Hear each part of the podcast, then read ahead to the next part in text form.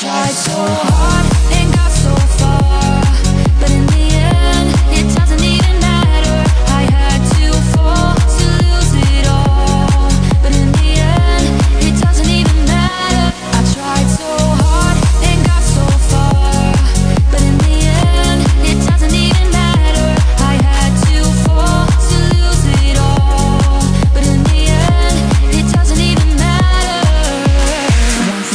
Try. It doesn't even matter how hard you try. Keep that in mind. I designed this rhyme to remind myself how I tried so hard. In spite of the way you were mocking me, acting like I was part of your property. Remembering all the times you fought with me. I'm surprised it got so. Things aren't the way they were before. You wouldn't even recognize me anymore. Not that you knew me back then, but it all comes back to me in the end. You kept everything inside, and even though I tried, it all fell apart. What it meant to me will eventually be a memory of a time when I, tried so hard